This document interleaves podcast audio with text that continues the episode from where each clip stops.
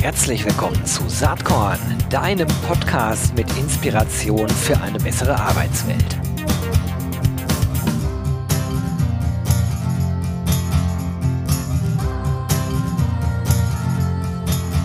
Hallo und herzlich willkommen zum Saatkorn Podcast. Ja, euer äh, Saatkorn-Protagonist hier, nämlich ich, äh, bin etwas heiser heute. Lasst euch daran nicht stören, denn ich habe einen sehr spannenden Gesprächspartner. Ich spreche heute mit Paul Weinreich. Er ist Managing Director, aber auch Co-Founder von Unico. Wer oder was Unico ist, werden wir natürlich gleich klären. Erstmal quatschen wir ein bisschen über Pauls Reise, wie er überhaupt dahin gekommen ist. Herzlich willkommen, Paul Weinreich. Hi Gero, ich freue mich hier dabei zu sein.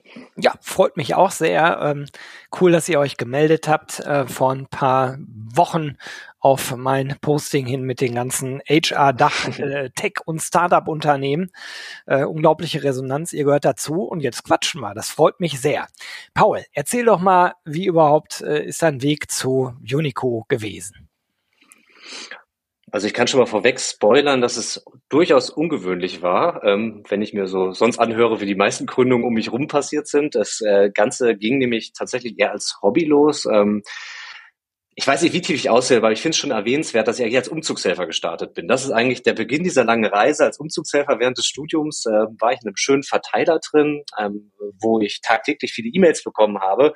Komm mal bitte nach Winterhude oder komm mal nach Barmbek oder rüber nach Buxtehude, um mir einen Umzug zu machen. Und dieses System hat mir ganz gut gefallen während des Studiums. Also, dass ich so quasi immer, wenn ich Lust hatte, arbeiten konnte. Das war so das allererste davon. Und dann kam so ein Zufall zum anderen und ich bin dann irgendwie ans Freelancing geraten während dieser Zeit, auch über einen anderen Umzugshelfer. Und ähm, ja, dann fing ich an, plötzlich irgendwie mit Excel zu arbeiten. Und dann habe ich gedacht, Mensch, wenn wir jetzt diese zwei Stärken, dieses ähm, ja, Freelancing für junge Leute kombinieren könnten mit so einem Service wie diesen Umzugshelfer-Service, ähm, das wäre doch eine tolle Sache. Also sprich einfach ein E-Mail-Alert, man kriegt eine Aufgabe. Und das war so ein bisschen die erste Grundidee. Und ähm, im Endeffekt war es dann so, dass wir relativ viele ähm, Fragen auch von Kommilitonen erhalten haben, wie das Ganze denn so bürokratisch in Deutschland überhaupt funktioniert. Also wie melde ich mich denn jetzt selbstständig? Was ist eine Umsatzsteuer? Was ist Steuer und so weiter, dass wir da erstmal einen Blog gemacht haben. Einfach einen Blog, der erklärt hat, so machst du das hier, so meldest du dich neben dem Studium selbstständig. Und ähm, ja, aus selbstständig wurde dann so ein bisschen verselbstständigt, äh, was dieses ganze Projekt anging, weil immer mehr ja, junge Freelancer zu uns gekommen sind, die sich der Mission angeschlossen haben, dann angefangen haben, da so ein einfaches äh, Jobboard zu programmieren. Ähm, ja, lief lange Zeit als, als, als Hobby nebenher, bis ich dann, da war ich schon im Masterstudium, äh, in einem Monat zwei DAX-Konzerne und internationaler Konzern gemeldet hatten mit Projektanfragen, die relativ groß war ähm, haben wir dann natürlich irgendwie geregelt, natürlich gar kein Geld damit verdient, weil wir gar keine Ahnung davon hatten, wie man so eine Firma ähm, quasi führt. Und dann haben wir eigentlich daraus äh, nach dem Master entschieden, Mensch, jetzt machen wir da nochmal eine echte GmbH draus. Und ähm, so ging das los, damals noch mit dem Namen Freelance Junior, also quasi das Freelancing an Junioren speziell. Und da hat sich dann aber unsere Community mit der Zeit einfach auch weiterentwickelt und wir haben äh, ja uns als Company auch weiterentwickelt. Und so sind wir jetzt ja, mit dem Rebranding bei Unico gelandet, Ende Oktober. Das ähm, wäre so die Kurzzusammenfassung, hoffe ich. ja, coole Story. Gefällt mir in mehrerlei Hinsicht gut. Also aus dem Hobby im Beruf gemacht, sozusagen ohne eigene Firma. Studiert hast du ja auch, ne? In den Bereichen Controlling mhm. und Reporting kann man auf LinkedIn mhm. zumindest lesen. Und wenn man das alles zusammenpackt, dann hast du natürlich äh, gute Voraussetzungen hier für so eine Gründung. Und äh, was mir auch an der ganzen Thematik gefällt, diese unsägliche Bürokratie, die es in Deutschland mhm. ja anscheinend mehr als in manch anderen Ländern so gibt, sozusagen in den Griff zu bekommen und ähm, ja, Menschen dabei zu helfen, möglichst schnell irgendwie ihren Job zu finden, finde ich gut. Ja, Bürokratie ähm, ist tatsächlich, also da so eine kleine Randanekdote auch zu. Ich meine, du bist ja auch viel im Bereich Content unterwegs und Content ist natürlich für uns als Marketing-Funnel auch immer sehr, sehr wichtig und äh, wirklich, ich glaube, der zweite Artikel, den wir damals zu zweit geschrieben hatten für diesen Blog, war Ausführhilfe zum steuerlichen Erfassungsbogen. Und dieser Artikel, der zieht bis heute den meisten Traffic. Also gefühlt äh, ein Drittel unseres Gesamttraffics geht einfach nur, also da können wir quasi eigentlich äh, in dem Staat danken für dieses unglaublich komplizierte Prozedere, sich selbstständig zu melden, so dass wir dadurch wirklich jeden Tag äh, wahnsinnig viele neue Freelancer in uns der Community begrüßen können, die genau mit dieser Frage sich an die Suchmaschinen äh, wenden. Insofern ja, war für uns da nicht nur vom Nachteil, sondern wir profitieren dann auf eine komische, absurde Art und Weise auch äh, von der Bürokratie in Deutschland. Ja gut, also man muss sich ja den Marktgegebenheiten anpassen. Jetzt seid ihr ein sehr spannendes ähm, HR-Tech-Startup, wenn man so will. Ähm, sag noch mal ganz kurz, seit ja das Rebranding war letztes Jahr, aber euch gibt's ja mhm. schon fast vier, dreieinhalb Jahre etwa, ne? Genau, die Gründung, ja. die war im Anfang Juli 2019 der GmbH, das Rebranding letzt, letzten Oktober. Wir sind so, so für die Größenordnung mittlerweile äh, so 18 Personen, die bei uns dann beschäftigt sind. Also es ist schon auf jeden Fall ganz gut gewachsen. Das ähm, erwähne ich auch mal ganz gerne ohne ja, externes Geld. Also wir sind komplett gebootstrapped bis heute. Ähm, was vielleicht auch ein bisschen damit zusammenhängt, dass das Ganze ja tatsächlich so relativ ähm, ja, uns Startup-like losging, dass wir halt sehr, sehr wirtschaftlich geguckt haben, Mensch, kriegen wir denn da so ein paar Leute vermittelt, können wir damit was verdienen, bis wir dann überhaupt so ein bisschen ähm, dann gewachsen sind. Mhm. Genau. Und ähm, wie ist jetzt euer Status quo? Also du hast gerade gesagt, 18 Leute. Äh, mhm. Ich nehme an, der Bedarf ist ja irgendwie nicht kleiner geworden. Klar, wir leben in Zeiten, die wirtschaftlich jetzt nicht immer ganz so einfach sind oder auch erscheinen, weil äh, ich sage das deshalb so, weil der Arbeitsmarkt ja immer nahe der Vollbeschäftigung äh, rumkratzt äh, seit Jahren mhm. in Deutschland.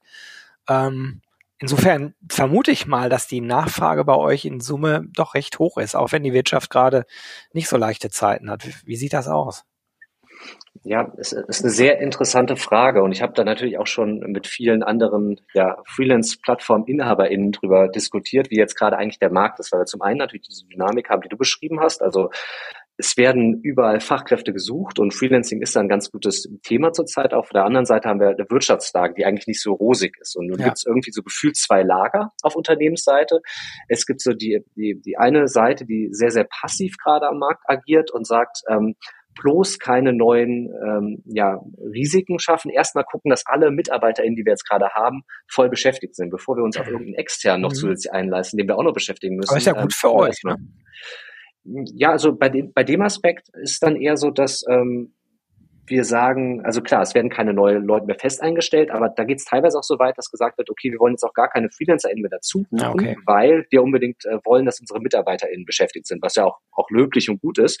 Auf der anderen Seite gibt es dann aber auch diese Bewegung, dass Companies wirklich auch probieren, jetzt so den gesamten Overhead zu reduzieren, um einfach ein bisschen stabiler zu sein in diesen unsicheren Zeiten.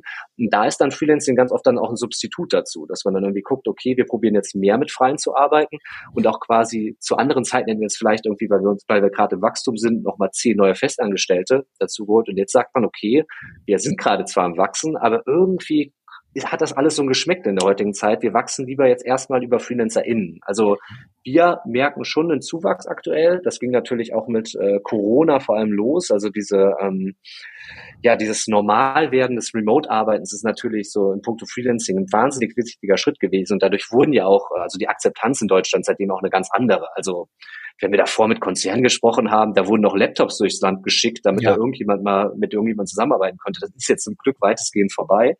Ähm, insofern passiert ziemlich viel auf dem Markt, aber durchaus in unterschiedliche Richtungen, würde ich mal sagen. Mhm.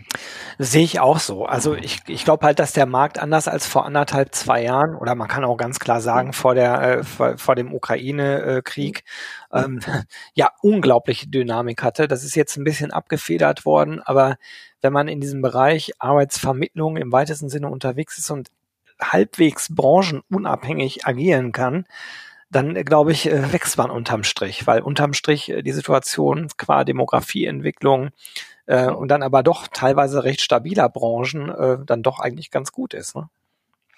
Ja, also die, die Zahlen würden das jetzt auch gerade untermauern. Also mhm. da sind so unsere wichtigsten KPIs, die sind alle äh, solide am Steigen, glücklicherweise. Und das, obwohl die Zeiten ja gerade hm, ja, so wie schon gesagt, von dir angespannt sind. Also ähm, und das, das hast du auch nochmal betont, dass es vor allem wir natürlich auch mit unserer Community, wir sind jetzt ja nicht nur auf eine spezielle Sache fokussiert. Wir könnten jetzt ja auch quasi nur ähm, selbstständig arbeitende ich weiß es nicht, äh, PromoterInnen äh, vermitteln. Das machen wir aber nicht. Wir haben ja von Development über Design, über Marketing, über Business Development bis hin zu virtuelles, virtuelle Assistenz ist ja quasi alles mit dabei und die neuen Generationen, also hier Gen Y, Gen Z, die, die mögen ja auch so dieses individuelle und idealistische Arbeiten. So, ich möchte da arbeiten, wo es mir auch ja irgendwie gefällt und Spaß macht. Zumindest nehmen wir das so wahr. Und deshalb ist auch einfach der Wunsch nach dieser Form von Arbeit äh, zunehmend größer. Ja, das kann ich mir auch vorstellen. Also es liegt sozusagen ähm, in, in dieser ganzen, ja, vielleicht, wie soll man sagen, wer, äh, vom Wertewandel getriebenen Entwicklung. Ne? Ähm, Du hast jetzt gerade ein paar Dinge gesagt, da wollte ich natürlich drauf äh, zu sprechen kommen. Also es gibt viele Freelance-Plattformen, viele mit einem starken IT-Fokus. Ähm, ihr habt einen anderen Fokus, ne? Ihr sagt, wir sind speziell für jüngere Zielgruppen da, aber dann äh, sozusagen sind wir auch breit aufgestellt. Wie kam mhm. das, dass ihr sozusagen äh, euch die Gens äh, Y und Z äh, zum Fokus genommen habt? Qua eigener Geschichte, das hast du ja eben schon mhm. angedeutet, mhm. oder gibt es weitere Gründe?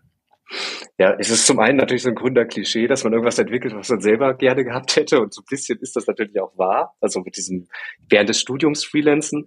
Ähm, das ist der Punkt, aber auch, weil wir gesehen haben, dass viele Freelancer-Plattformen aus unserer Sicht ein bisschen vernachlässigen, sich wirklich um diese starken Anfangsprobleme zu kümmern. Und ich meine, es ist ein riesiger Plattformmarkt. Also ich, ich könnte dir wahrscheinlich aus dem Stegreif jetzt 20, 30 Plattformen mindestens nennen, die in gewisser Weise Konkurrenz sind. Aber es gibt mhm. tatsächlich nicht eine einzige, die ich kenne, die sagen, unsere Raison d'être ist erstmal, dass wir probieren, den Leuten am Anfang zu helfen. Und ähm, das machen wir einmal natürlich aus unserem Idealismus, weil wir das früher auch gerne gehabt hätten. Aber zum anderen ist es natürlich auch ganz interessant, weil man ähm, dann sich auch quasi noch in der Entwicklung der FreelancerInnen in gewisser Weise involvieren kann. Also wir probieren auch Angebote der Weiterbildung zu schaffen und Angebote zu schaffen, wo wir quasi eher so als ja, KarrierebegleiterInnen den Freelancern dann auch zu, zur Seite stehen. Und das birgt für uns als Plattform natürlich auch den Vorteil, dass wir ein ganz anderes Level an Loyalität haben bei den FreelancerInnen, mit denen wir zusammenarbeiten. Also wir kennen die tatsächlich alle persönlich. Also jetzt nicht ich alle persönlich, auch nicht ein oder zwei MitarbeiterInnen, die dann alle persönlich kennen, aber alle FreelancerInnen, die bei uns mitmachen, die machen ein persönliches Onboarding durch. Das heißt, ähm, sie, sie pflegen natürlich ihre Daten zu einer gewissen äh, Menge, aber sie sprechen dann auch mit uns, weil wir wirklich hören wollen, was ist denn jetzt eigentlich gerade dein Problem? Also weißt du noch gar nicht, wie es bürokratisch läuft, äh, suchst du so dein erstes großes Projekt, hast du so ein bisschen Henne-Ei-Problematik, was dein Portfolio angeht und ähm, da ja, investieren wir einfach sehr viel auch in die Talente am Anfang und erhoffen uns dann natürlich auch, nachdem die Freelancer dann ein, zwei Jahre bei uns waren, dass dann eben auch größere Projekte, Konzerne etc. übernommen werden. Ja, finde ich cool. Wie viele Freelancer habt ihr denn derzeit unter Vertrag? Also Vertrag so streng genommen gar nicht tatsächlich. Also wir können ja gleich nochmal zum Business Model. Ja, oder in der Community. Genau, in, in, der Community sind es jetzt so de facto 14.000, aber für mich ist eigentlich die interessante Zahl immer wirklich die aktiven FreelancerInnen, also mit denen wir gerade wirklich arbeiten. Und da sind wir in der Zahl, die liegt eher so um die zweieinhalbtausend. Das sind wirklich die, die sich dann immer einloggen, die nach Jobs gucken, die wir auch kennen und weitervermitteln. Also für uns ist eine Registrierung, ehrlich gesagt, das sind immer so ja, so, das sind immer eine ganz schöne Zahl und wir können jetzt sagen, wow, jetzt haben sie, ah, jetzt haben sich ja gestern wieder 80 Freelancer registriert. Aber was uns eigentlich interessiert ist, welche Freelancer konnten wir eigentlich aktivieren und auch für unseren Community-Gedanken begeistern. Also er hat wirklich Lust, mit uns zusammen äh, passende Jobs zu finden und nicht nur einmal kurz, ach, da war jetzt eine Stelle und die hat ähm, dann gepasst. Also das ist so circa die Größenordnung. Hm. Und ähm, vielleicht kannst du ja noch mal was zu dem Auswahlprozess sagen. Du sagst ja, also äh, wir gucken uns die wirklich an, haben Kontakt mhm. dann. Also nehmen wir mal an, ich wäre jetzt äh, 30 Jahre jünger, würde Ach, studieren. Du, kann, du, kannst dich, du kannst dich auch heute natürlich noch anmelden. Das, Ach, das geht auch. Nicht exklusiv. Ja, okay. das, das geht schon. Geht Aber schon. ich bin das ja nicht Gen Y, Gen Z. Wir nehmen mal an, ich wäre Gen ja. Y, Gen Z und sage, ey, coole Sache, Unico, äh, da, da will ich gerne mitmachen. Wie läuft es dann ganz konkret? Also, ich trage mich ein bei euch auf der Webseite. Äh, by the way, ich werde natürlich die Website, aber auch euer geiles äh, Content-Angebot für die Community unter dem Namen Great Job werde ich natürlich in den Shownotes verlinken. Also, ich registriere mich da und dann? Genau, geht's los mit einem erstmal einem einfachen Onboarding-Fragebogen, wo schon mal so ein bisschen abgeklopft wird, wo, wo stehst du jetzt gerade in deiner Freelancing-Karriere, damit wir schon mal so einen ersten Eindruck haben und dann auch in dem dann folgenden Gespräch ein bisschen besser auf eingehen können.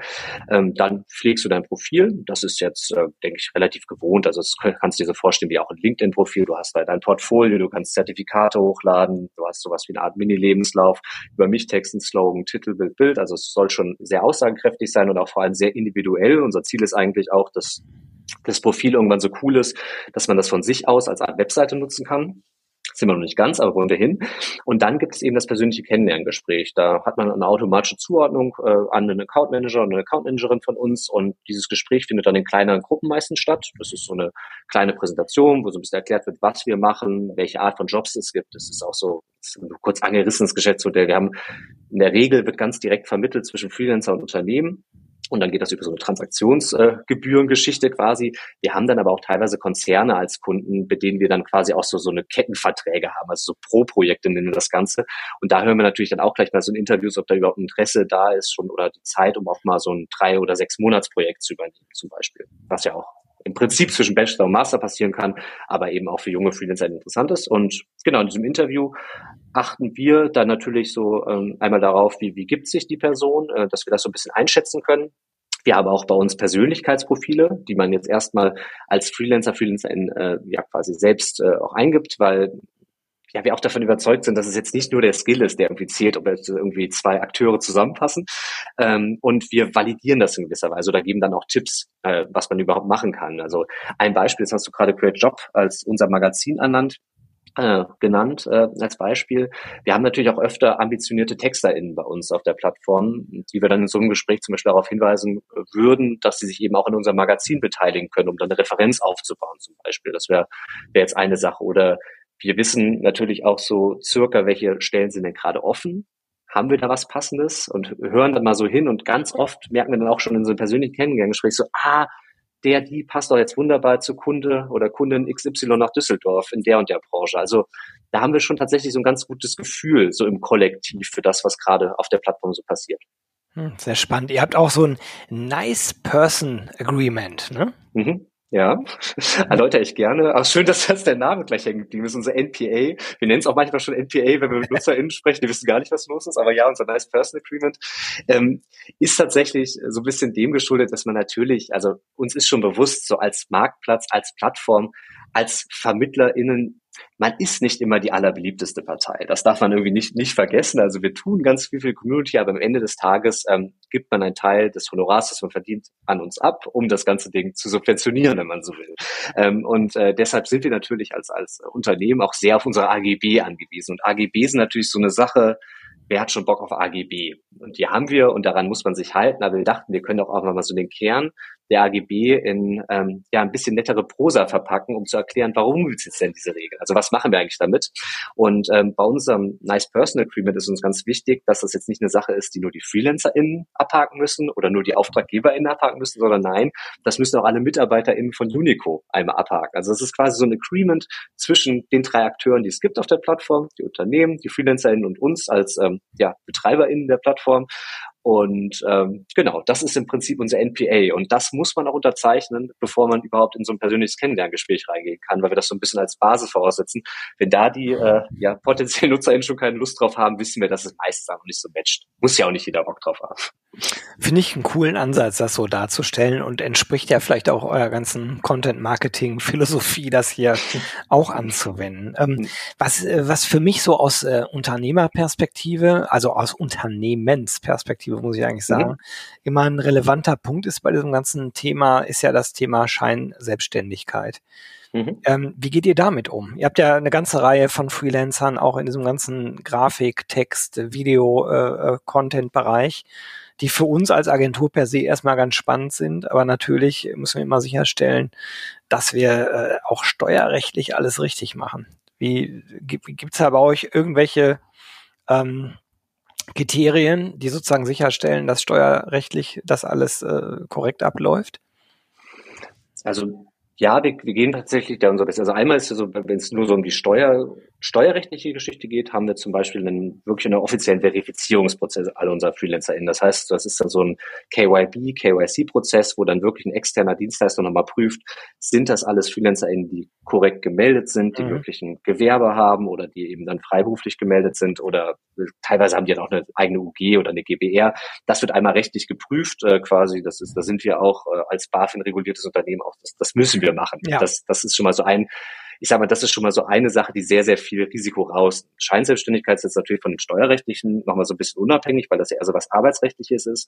Und da haben wir natürlich die Möglichkeit, ähm, auf beiden Seiten zu educaten, also dass wir schon sehen, wenn da ein Kunde kommt und ein Startup sagt, wir suchen für die nächsten zwölf Monate einen Freelancer, der 40 Stunden die Woche in unserem Büro in Berlin, ähm, hier die Leute, weiß ich nicht, mhm. äh, das Office Management macht, dann sagen wir dann schon mal so, hm, Übrigens, ne, also es gibt bestimmte Konstellationen, wo das auch noch gerade so klar geht, aber wir würden jetzt zumindest mal darauf hinweisen, dass es so ein Thema wie Scheinselbstständigkeit gibt. Ähm, wir haben da entsprechende auch Artikel zu, wir haben da auch mit ArbeitsrechtsexpertInnen äh, Content tatsächlich auch zu produziert, weil es immer natürlich ein relativ äh, unbeliebtes Thema ist. Ähm, wir haben zusätzlich die Möglichkeit, dass wenn auf Unternehmensseite quasi ein bisschen die Angst besteht, ähm, so nach dem Motto, ja, aber bin ich dann jetzt der erste oder einzige Kunde? Dann können wir immer sagen, das können wir nicht hundertprozentig beantworten, aber wir wissen, dass der die Freelancer auf jeden Fall auch andere Kunden schon über uns gewonnen hat. Also wir müssen uns da natürlich, äh, können wir da nicht die ganzen äh, die,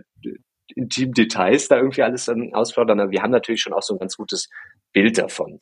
Äh, ja. was geht und was nicht und geben da auch immer Hilfestellung und erklären vor allem auch FreelancerInnen, warum solche Fragen kommen und wo sie auch ähm, ein bisschen drauf achten sollten. Ich habe ja auch ähm, ein Online-Seminar, das machen wir alle ähm, acht Wochen. Ich glaube, ja, jetzt glaube ich gerade nächste Woche tatsächlich, wenn dieser Podcast rauskommt, dann ist es bestimmt wieder ein paar Wochen her, aber in regelmäßigen Abständen, wo wir eben auch äh, der junge Freelancer in dahingehend so ein bisschen educate und denen auch erklären, ja, warum fragt denn ein Kunde überhaupt, du andere äh, Kunden hast? Das können genau solche Punkte sein und bei welchem Stundensatz sollst du sagen, so, nee, ey, sorry, das ist kein Freelance-Stundensatz, also selbst wenn ich ja am Anfang stehe. Also das probieren wir schon, das machen wir auch noch ein paar Hochschulen zusammen, ähm, das ist das, das, das Hauptthema. Das, das große Thema Scheinselbstständigkeit natürlich komplett auszumerzen ist schwierig, aber ich bin da, glaube ich, äh, ja relativ äh, von überzeugt, dass wir da deutlich mehr tun als so manch andere Plattform. Ja, ja, cool. Ähm, was mir übrigens an der Plattform gefällt, ist, wie ihr die ganze Plattform vom äh, von der User Experience aufgezogen habt, aber auch vom Design her aufgezogen habt. Die sieht deutlich anders aus als äh, viele andere Freelancer-Plattformen, die ich so kenne. Das, das finde ich gut. Ähm, fällt sofort auf. Ich bin heute Morgen über einen LinkedIn-Post gestolpert. Da bin ich hängen geblieben vom Design mhm. her. Mir, mir wurde aber heute Nachmittag erst klar, dass er, dass er was mit euch zu tun hat, weil Schön. das Design auf der Webseite wieder aufgetaucht ist, die ich mir dann mhm. äh, in Vorbereitung auf den Call hier angeschaut habe. Also äh, finde ich cool, sehr äh, einprägsam, sage ich mal. Wie habt ihr denn das Henne-Ei-Problem eigentlich gelöst? Ne? Bei diesen, bei diesen Plattformen ist ja immer so, ihr braucht genügend Freelancer, damit ihr spannend für Unternehmen seid. Ihr braucht aber auch genügend Unternehmen, ähm, umgekehrt, damit sich Freelancer registrieren. Wie seid ihr denn da vorgegangen? Ja, man, man könnte fast sagen, hier kam uns das so ein bisschen zum, also quasi wurde es zum Vorteil zu uns, dass wir so ein bisschen in unsere Unternehmung reingeeiert sind, also so ein bisschen zufällig da reingerutscht sind, weil es war ja am Anfang gar nicht der große Plan, dass wir gesagt haben, okay, jetzt ist da dieser Blog und jetzt müssen sich da, weiß ich nicht, äh, Unternehmen registrieren und Freelancer gleichzeitig registrieren, sondern am Anfang war es ja so, dass sie erstmal nur die FreelancerInnen zu uns kamen, weil sie den Content interessant fanden und dann ging das so los. Irgendjemand kam die auf den Jobboard und dann waren halt pro Woche zwei Jobs ausgeschrieben.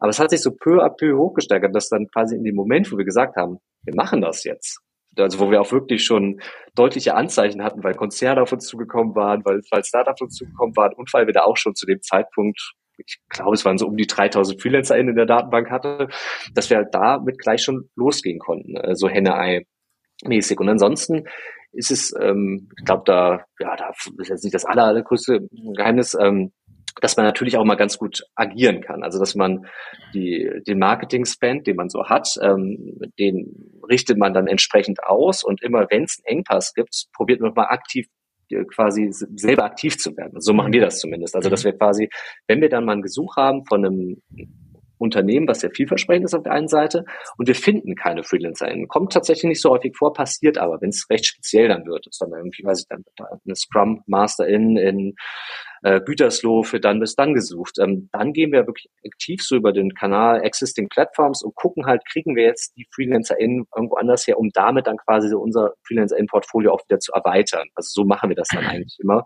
Und man kann natürlich dem Ganzen auch so ein bisschen äh, proaktiv entgegenwirken, indem man ja, ich sag mal, äh, Suchmuster auswertet, was überhaupt so gesucht wird und was mhm. am öftesten gesucht wird und äh, was so die aktuellen Buzzwords bei LinkedIn sind, dass man einfach dann schon mal guckt, ey, vielleicht haben wir jetzt mal ein paar FreelancerInnen auf der Startseite, die genau diese Buzzwords haben, weil die vielleicht auf den anderen Plattformen noch nicht so schnell drauf sind. Das ist so äh, ein bisschen da die Variante. Und äh, genau bevor ich es vergesse, im Punkto Design nochmal ein Shoutout an Jo, unseren äh, Main Designer, der das äh, zusammen mit Lena, zweiter Show, äh, Shoutout, äh, erstellt hat. Ähm, äh, freut mich natürlich immer wieder zu hören, dass es gut ankommt. Ähm, wir haben uns dann auch für ein bisschen die, die riskantere Variante am Ende entschieden, aber haben bisher da gutes Feedback bekommen. Naja, fällt halt auf mhm. und ähm, äh, ist total einprägsam. Echt cool. Was habt ihr denn technisch äh, vor? Was passiert denn nach vorne raus, äh, sagen wir mal im Jahr 2023? Was sind die Challenges für Unico? Also aktuell liegt tatsächlich so ein bisschen der Main-Fokus darauf, dass wir, also wir sind natürlich sehr MVP-getrieben die ganze Zeit, irgendwie eine Sache austesten, mal kurz dahin bauen und gucken, ob es NutzerInnen benutzen. Und jetzt sind wir eigentlich so zum ersten Mal an dem Punkt, wo wir sagen, unser Funktionsumfang, den wir haben, der ist eigentlich schon ziemlich gut. Jetzt müssen wir halt nur gucken, dass wir die einzelnen Prozesse nochmal verbessern. Also und da geht's vor allem für uns, also die allerwichtigsten Prozesse sind eigentlich die, von denen dann auch die FreelancerInnen direkt profitieren. Also wie kriegen wir zum Beispiel den ganzen Zahlungsprozess möglichst schlank hin, dass es keine große Verzögerung gibt. Das sind natürlich dann wieder auch äh, Drittdienstleister dann angeschlossen für die ganzen Transaktionsgeschichten. Da haben wir jetzt ein paar Sachen optimiert. Und das ist eigentlich gerade so der, der Hauptfokus. Was wir grundsätzlich auch immer noch interessant finden. Ich glaube, mit 2023 würde ich mich da fast ein bisschen weit aus dem Fenster lehnen. Das ist tatsächlich noch so eins weiter, dass wir auch Möglichkeiten geben wollen, dass sich die einzelnen FreelancerInnen untereinander vernetzen sollen zu einzelnen, ähm, ja, temporären Teams, hybriden Teams, die sich ja noch als Team bei einem Unternehmen bewerben können. Also dass man da auch noch mal ähm, ja ein bisschen ja das Ganze öffnet, weil wir auch total viel beobachten in letzter Zeit, dass die FreelancerInnen, die jetzt schon drei bis vier Jahre bei uns sind, dass die sich plötzlich einen zweiten Account machen als Unternehmen. Und dass wir merken, dass dieses ganze Verhältnis, also wir, wir reden immer so von zwei Akteuren auf beiden Seiten, aber gerade die FreelancerInnen, die so ein bisschen das Ganze professionalisieren, äh, kommen dann ziemlich oft in so einen Hybrid rein. Und da wollen wir natürlich dann auch Lösungen finden, die das für die NutzerInnen sehr, sehr, sehr gut macht und das Vernetzen unter, unter den FreelancerInnen auch nochmal verstärkt. Also aktuell ist viel so, dass auch, ähm, wir haben schon so ein paar Wege geschaffen, wo erfahrenere FreelancerInnen, die weniger erfahrenen FreelancerInnen ein bisschen educaten können, zum Beispiel indem sie Fachartikel für unser Magazin machen oder auch mal ein Portfolio-Item vorstellen, wie sie das gemacht haben, so eine kleine Case-Study. Äh, aber bisher läuft das alles schon noch so ein bisschen mit uns als Gatekeeper dazwischen. Und wir fänden eigentlich ganz gut, wenn wir das Ganze noch, ähm, ja, noch mehr öffnen können, ähm, dass sich quasi so aus der Community raus ähm, ja, dieser Dialog zwischen den FreelancerInnen auch noch mal viel stärker entwickelt eine Langeweile bei Unico, ne? Das hört man schon raus. Aber ja, sehr cool. Also es kommt alles ultra sympathisch rüber und äh, scheint auch viel Spaß zu machen. Ähm, letzte Frage von mir. Um, ähm, Satron mhm. hat ja den Claim Inspiration für eine bessere Arbeitswelt. Vielleicht gibt's irgendwas, äh, Paul, was du teilen magst, was dich in letzter Zeit inspiriert hat. Ja, da habe ich äh, direkt eine Idee, jetzt wo du das Design nochmal angesprochen hast. Also wir, wir waren als wir da auf Designsuche waren, da haben wir das ganze Internet durchforstet nach irgendwelchen Designtrends und was man alles so machen kann und, und, und. Und sind dann auf so eine schöne Webseite Gumroad gestoßen, auch ein sehr, sehr cooles Design. Ähm, haben wir uns von inspirieren lassen. Ein paar, sieht schon aber anders aus, ein bisschen mehr Illustrationen jetzt noch, aber so sind wir auf Gumroad gestoßen. Und dann habe ich geguckt, was macht denn Gumroad eigentlich? Und Gumroad war so ein bisschen ähm, so ein Silicon Valley Startup, was so ein bisschen wie so ein, wie soll ich sagen, so ein nachhaltiges äh, Fiber ist. Also quasi so eine Plattform, wo sich auch Kreative äh, ja ihre Dienstleistung verkaufen können, aber irgendwie in ein bisschen weniger Dumping und ein bisschen ja, schöneren System, sage ich jetzt einfach mal. Und dann habe ich gesehen, Mensch, hier der, der, der Co-Founder hat ein Buch geschrieben, The Minimalist Entrepreneur. Da dachte ich so, ach, der, wir sind irgendwie so, jetzt sind wir uns schon einig, was so Farben angeht und so weiter. Der hat doch bestimmt ein paar interessante Sachen zu sagen. Und der hat ein bisschen von seiner Gründungsgeschichte in Silicon Valley erzählt. Also, dass er tatsächlich auch so diesen ganz klassischen Weg mit ähm, viel Geld einsammeln gegangen ist und starkes Wachstum, dann temporär quasi gescheitert ist, äh, kein neues Geld kam rein und er dann quasi runtergefahren ist, ein bisschen Abstand auf die Dinge bekommen hat, um dann zu gucken, wie macht er daraus denn jetzt ein funktionierendes Unternehmen äh, was aber weniger auf den krassen Wachstum geht. Und ähm, so arbeiten wir bei uns eigentlich auch. Also wir sehen das immer wieder, also auch jetzt in unserer ganzen Coworking Space und um uns rum ganz viele schillernde Startups und total krass, was da abgeht. Dann haben die dann plötzlich ähm, innerhalb eines Monats 60 MitarbeiterInnen mehr. Ähm, aber wir gehen gerade ganz bewusst diesen Weg der Nachhaltigkeit. Also wir, wir verbrennen kein Geld, sondern wir verdienen tatsächlich gerade Geld. Ähm, und das, das gefällt uns eigentlich ganz gut, um so nachhaltig zu wachsen. Und ähm, mir hat immer so ein bisschen das hippe, coole Buch dafür gefehlt, was mir einfach mal so sagt, so, ey, das ist absolut in Ordnung, dass du das, das machst. Es müssen nicht alle diesen ähm, absoluten schneller, höher, weiter ähm, Trend mitgehen und dann am Ende, äh, weiß ich nicht, irgendeine Company mit Milliarden Valuation dann gegen eine Wand zu fahren, sondern man kann es auch anders machen. Und da fand ich dieses Minimalist Entrepreneur echt cool als Buch. Und äh, ich kriege auch den Autornamen, der war, den muss, den muss ich kurz einmal nachgucken, der war Sahil Lavingia ist das. Perfekt. Ja, genau, der war das. Und äh, das Buch fand ich cool. Also war auf jeden Fall mal erfrischend anders. Mega, werde ich in den Shownotes verlinken. Und ich war gerade auf der Webseite von Gumroad parallel. Jo, man erkennt, dass eine gewisse Art von Inspiration offensichtlich stattgefunden hat. Vielleicht auch nicht, vielleicht einfach nur Same Thinking. Schaut es euch einfach selber an. sehen, da passt so einiges. Ja, lieber Paul, das hat Spaß gemacht. Ähm, ganz, ganz herzlichen Dank. Ich wünsche dir äh, und dem ganzen Unico-Team ganz, ganz viel Spaß und Erfolg weiterhin. Werd irgendwann mal nachhören, wie sich äh, Unico so weiterentwickelt hat. Jetzt sage ich erstmal herzlichen Dank und alles, alles Gute. Ich danke dir. Vielen Dank äh, für, für die sympathische Podcastaufnahme und äh, ja, bis zum nächsten Mal. Ciao. Tschüss. Wenn dir der Saatkorn-Podcast gefällt, dann wirst du vom RC23 Festival begeistert sein. Early Bird Tickets für das Festival am 6. und 7. Juni in Berlin gibt es noch bis Ende Februar auf www.rc23.de. Ich freue mich, wenn wir uns da sehen. Bis dann.